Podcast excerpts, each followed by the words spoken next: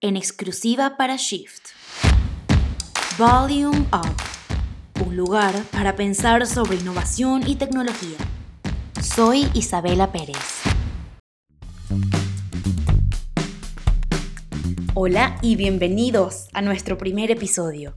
Todas las semanas conversaremos con expertos, ingenieros y doctores sobre tecnología.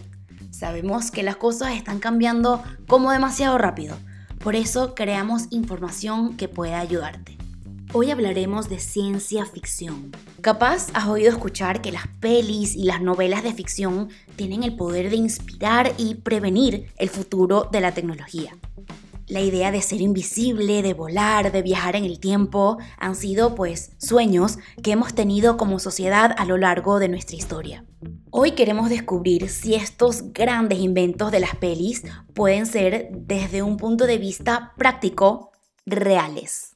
Hablaremos de la capa que hace que Harry Potter sea invisible, de las espadas láser de Star Wars y, entre otras cosas, de los coches voladores. Antes de comenzar, quisiera contarles que este podcast fue grabado desde casa durante la cuarentena del coronavirus. En este contexto, me disculpo de antemano por cualquier problema técnico que pueda ocurrir a lo largo del episodio. Nos acompañará Rafael Marín, un premiado autor de ciencia ficción, y también Emilio Sánchez, ingeniero y profesor especializado en robótica. En Shift sonamos así. Rafael Marín vive en Cádiz. Es profesor, escritor, traductor y guionista de cómics. Tiene una larga trayectoria como autor de ciencia ficción. Entre sus obras más recientes destacan Victoria, Memento Mori y El Tebeo Mágico. Además, su novela Lágrimas de Luz es considerada una de las mejores de ciencia ficción en España. Bienvenido Rafael, gracias por estar aquí con nosotros. Quisiéramos saber, ¿encuentras en la tecnología una fuente de inspiración para tu trabajo? La tecnología y la extrapolación de la, tecnología, pensar cómo podemos tener las cosas de hoy de otra manera dentro de, X años, muy cercanos en el tiempo, muy lejanos en el tiempo, y sobre todo qué consecuencias pueden tener sobre, nosotros. ¿no? Es una situación un poco, un poco extraña. La ciencia ficción, por ejemplo, nunca predijo el ordenador. La ciencia ficción predijo las IAS, eh, predijo las hambrunas, las plagas, todo esto que estamos viendo ahora. ¿no? ¿Por qué? Pues porque la ciencia ficción siempre va dos pasos por delante de la realidad. Y en el caso concreto de España, ¿qué tipos de tecnologías han sido inspiradas por la ciencia ficción? Eh, la ciencia ficción en España siempre ha sido más bien social. Eh, claro. ten en cuenta que la primera oleada, la segunda oleada importante de, de autores de ciencia ficción se desarrollan durante el franquismo. Son gente que no puede hablar, que no puede contar, que no puede extrapolar porque estamos viviendo una situación de censura. Yo soy quizá el primero de la, de la nueva generación que ya no tiene esa censura. La primera ciencia ficción es como muy, muy metafórica y ya la segunda, la nueva, eh, ya podemos escribir sin, sin esas ataduras.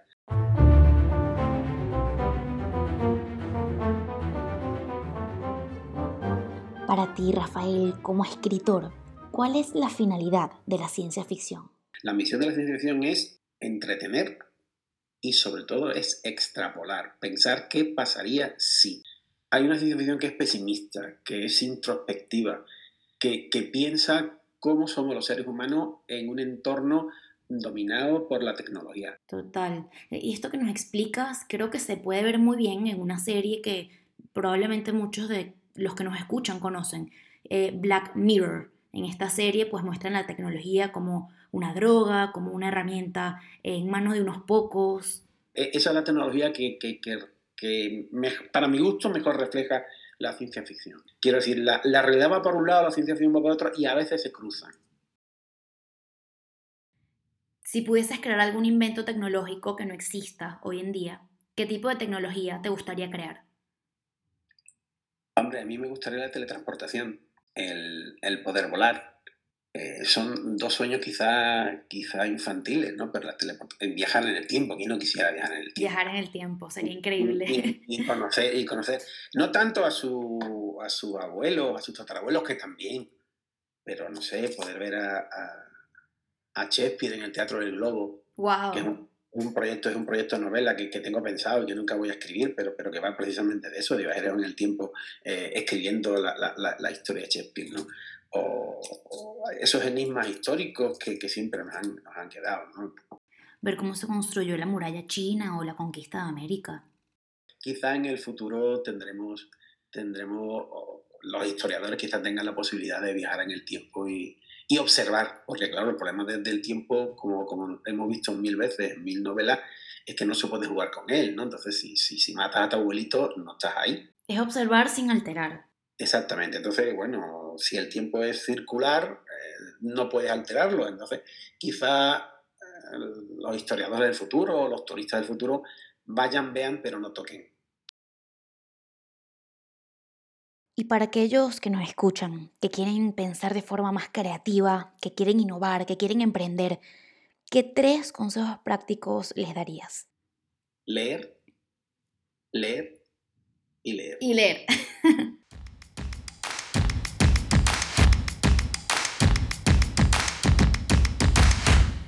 Para ser más creativos hay que leer, leer y leer. Así nos lo contaba Rafael Marín, para quien la finalidad de la ciencia ficción es entretener, pero también imaginar cómo sería nuestra sociedad en un entorno dominado por la tecnología. A este punto del programa nos queda por explorar si algunos inventos de pelis y novelas podrían, de forma práctica, hacerse realidad. Para conversar sobre esto tendremos un segundo invitado, Emilio Sánchez. Él es un apasionado o, como nos contaba, un friki de la robótica Vive en San Sebastián y tiene 20 años de experiencia como investigador del CEIT. Actualmente es profesor en la Escuela de Ingenieros de la Universidad de Navarra.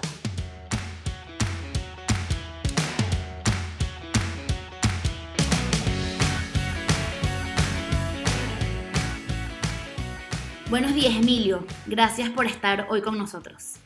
buenos días, eh, Isabela. Pues encantado de estar contigo. No, no, el gusto es mío.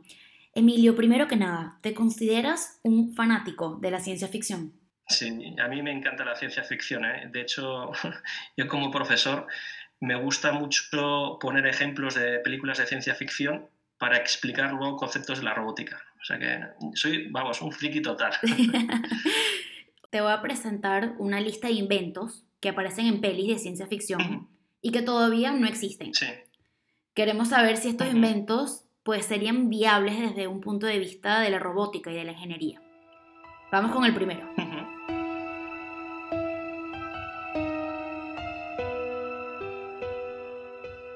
En la saga de Harry Potter hay varios inventos que podrían ser interesantes para el podcast, pero ¿qué nos podrías decir de la capa de invisibilidad?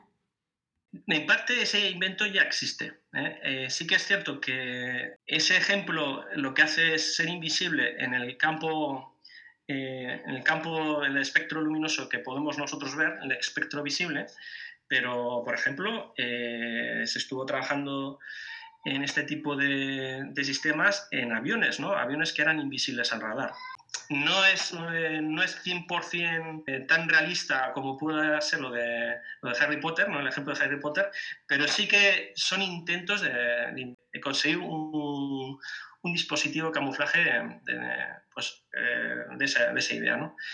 Yo creo que será complicado hoy por hoy, pero bueno, yo creo que sí que según vaya avanzando la ciencia, pueden haber intentos que cada vez se aproximen a, a, ese concepto de capa de invisibilidad de, de Harry Potter.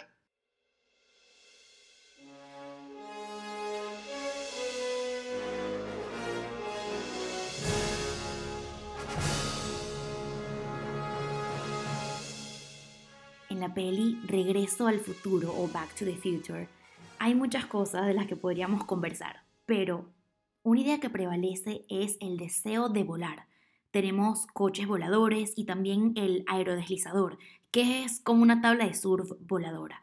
¿Qué nos dice sobre esto? Mm, mm, realmente, pues hacemos una reflexión de, lo que es la, película Regreso al Futuro.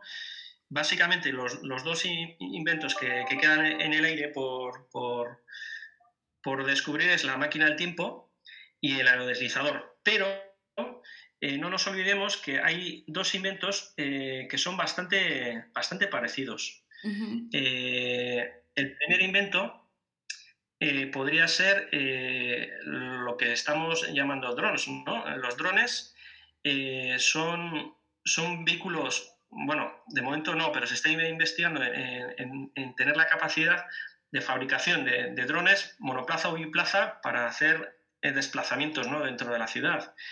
Y ya existen prototipos y, bueno, pues eh, tiene pinta que, eso va a terminar saliendo, ¿no? Antes o después.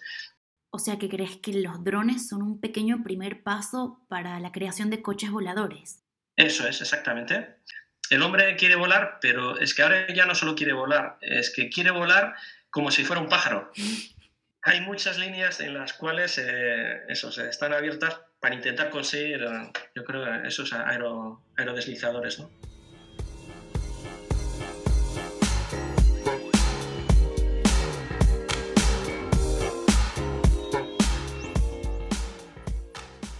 En el universo de Men in Black, con Will Smith, Hombres de Negro en español, existe un aparato que se llama el neuralizador. Sirve para borrar la memoria. Basta con un simple flash para eliminar recuerdos. ¿Qué nos puedes decir sobre esto? Me imaginaba que me ibas a decir eso. Exactamente. no sé por qué. En estos momentos eh, ya hay estudios que están intentando eh, entender cómo funciona eh, nuestro cerebro. Y, vamos, se sabe ya a ciencia cierta que funciona por impulsos nerviosos, ¿no? Eh, y esos impulsos nerviosos forman a su vez campos electromagnéticos. Igual, igual que las corrientes por los, por los cables. entonces, de la misma forma que se provocan esas corrientes, yo creo que es bastante razonable pensar que si generamos nosotros un campo magnético muy, muy, muy fuerte, podemos perturbar los pensamientos. Desarrollar un aparato que hiciera borrar eh, una parte, ¿no? o que borrar una parte de, los recuerdos de un sujeto, eh, es peligroso. pues tendríamos muchos conflictos éticos que yo creo que no son resolubles eh, a fecha de hoy, ¿no? Porque claro, las personas tenemos una dignidad, una humanidad y, y claro, tú no me vas a borrar a mí mis recuerdos porque yo tengo derecho a recordar. Otra cosa es que digas, no, yo quiero borrar esta parte de mi memoria. Pero ¿es ético eso también?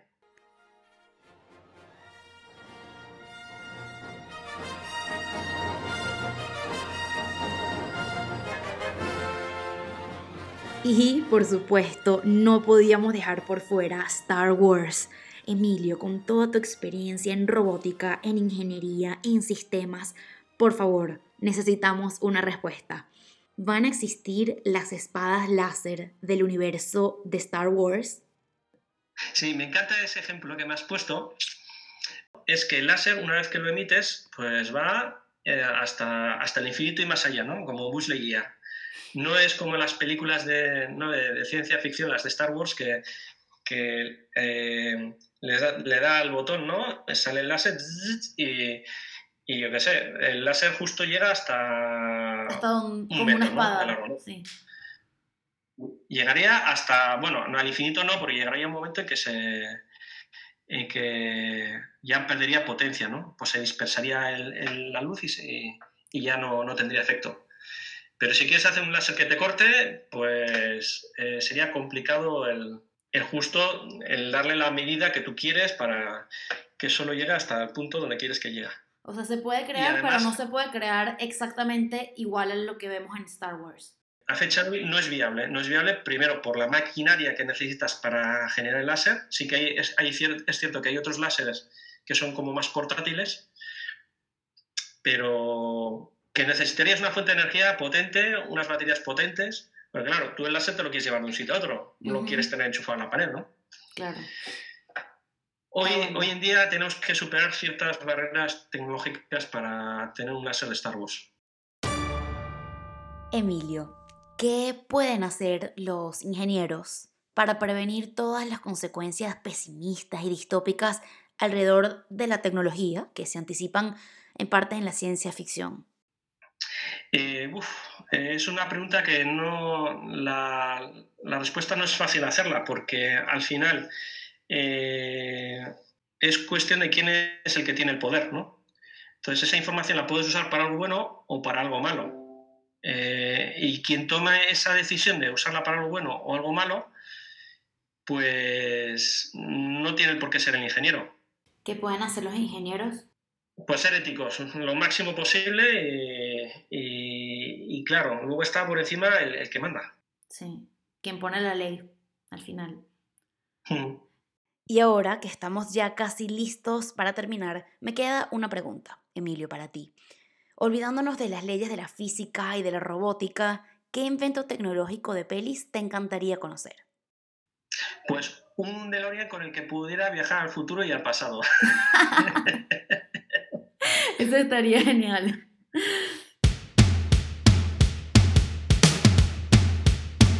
Señores y señoras, aquí termina nuestro primer episodio. Como verás, hay buenas y malas noticias. Por un lado, vamos a poder ser invisibles y volar, pero las espadas láser y la máquina del tiempo todavía parecen estar un poco lejos. Antes de irnos te recuerdo que para recibir más contenido como este puedes suscribirte gratuitamente a Shift, nuestra newsletter ilustrada sobre tecnología. Esto fue todo por hoy, soy Isabela Pérez y oye, gracias por estar aquí.